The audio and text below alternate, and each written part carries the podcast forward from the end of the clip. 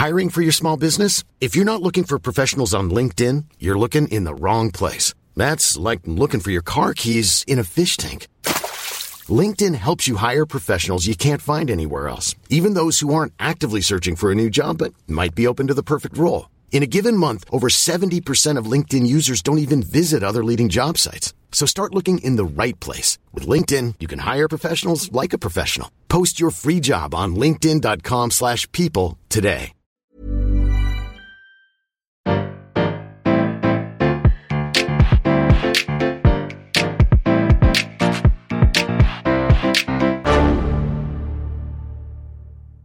Bonjour, vous avez choisi la réponse D. Mais d'abord, écoutez la question. Aujourd'hui, sur la thématique musique, la question.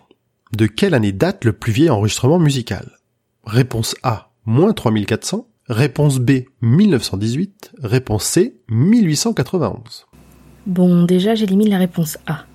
Moins 3400, ça me paraît trop ancien quand même. Mais je sais ce que ça fait là. Cette date correspond au tout début de l'Antiquité. L'écriture est née et quelque part en Syrie, quelqu'un grave une chanson sur une tablette. Il s'agit alors de la plus vieille trace musicale retrouvée à ce jour. Mais ça n'en fait pas un enregistrement audio pour autant. Hmm, j'enlève aussi la réponse B, 1918. Cette fois, c'est peut-être un peu trop récent. Mais il y a pourtant un piège puisqu'en 1918, il y a eu le premier enregistrement musical en studio. Remontons donc encore un peu dans le temps pour trouver notre réponse. Du coup, ça pourrait bien être la réponse C, 1891. Il se trouve qu'un des plus vieux enregistrements sonores retrouvés date justement de cette année-là. Et ce n'est pas n'importe quel enregistrement puisque c'est carrément Gustave Eiffel qui en est à l'origine. Pour les deux du fond, Gustave, c'est le papa de la tour Eiffel. Quand Comment Pourquoi Quelles sont ses relations? Creusons un peu la question. Tout d'abord, il est important de préciser que cet enregistrement a été réalisé avec un phonographe, un appareil qui permet d'écrire la voix. Cette invention, on la doit à Thomas Edison en 1877. Elle est constituée d'un cylindre qu'on tourne à l'aide d'une manivelle. Sur ce cylindre est posée une membrane qui est en contact avec une pointe de métal. Et enfin, rattaché à cette pointe, se trouve le cornet dans lequel on va parler. La voix se retrouve comprimée et provoque la vibration de la membrane qui active la gravure au contact de la pointe. Mais le plus fou, c'est qu'on peut aussi écouter l'enregistrement. Et ça, c'est dingue.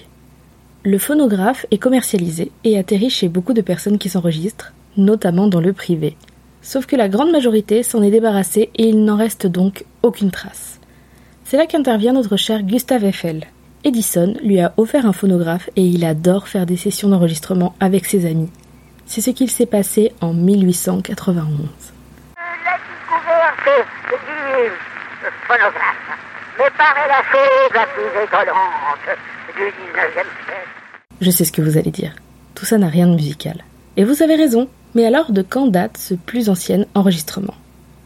Et si c'était encore plus ancien? Ce serait fou mais j'ai envie d'y croire. Allez, je choisis la réponse D, 1860.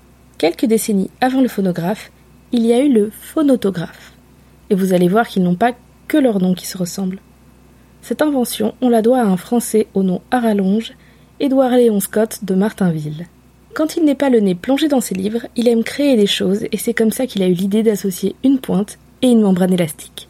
La voix provoque alors une vibration et la pointe grave le son sur la membrane et hop, le tour est joué. Oui, c'est très proche du phonographe. Édouard Léon se lance dans de nombreux tests et, dès 1853, fait ses premiers enregistrements sonores. C'est merveilleux, mais il y a un tout petit problème.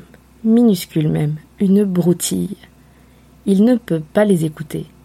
En gros, c'est comme si vous enregistriez un super podcast dans un format audio inexistant. Oups. En tout cas, ça n'avait pas l'air de déranger ce cher Édouard Léon vu qu'il a déposé le brevet de son phonotographe en 1857. Pour resituer, c'est 20 ans avant l'invention du phonographe. 20 ans.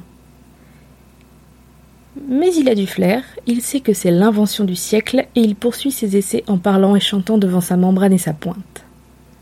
Et il fait ça pendant des années jusqu'en 1860. Là, quelques jours après le traité de Turin, qui n'a rien à voir avec cette histoire, le voilà qui chantonne une comptine que vous devez connaître.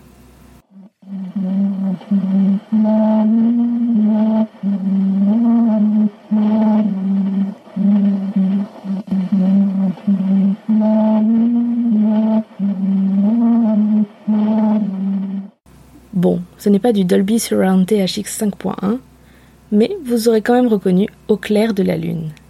Cette chanson, qui relate les aventures de notre ami Pierrot à qui on taxe un stylo-plume, est donc la plus ancienne jamais découverte. C'est-à-dire qu'elle a plus de 140 ans quand même. Et grâce à la technologie actuelle, il est possible de l'écouter, et ça, c'est beau. Et je valide donc la réponse D. Bravo, c'était la bonne réponse. Pour aller plus loin sur ce sujet, retrouvez les sources en description. La réponse D est un podcast du label Podcut. Vous pouvez nous soutenir via Patreon ou échanger directement avec les membres du label sur Discord. Toutes les informations sont à retrouver dans les détails de l'épisode. À demain pour une nouvelle question sur la thématique Histoire Géo.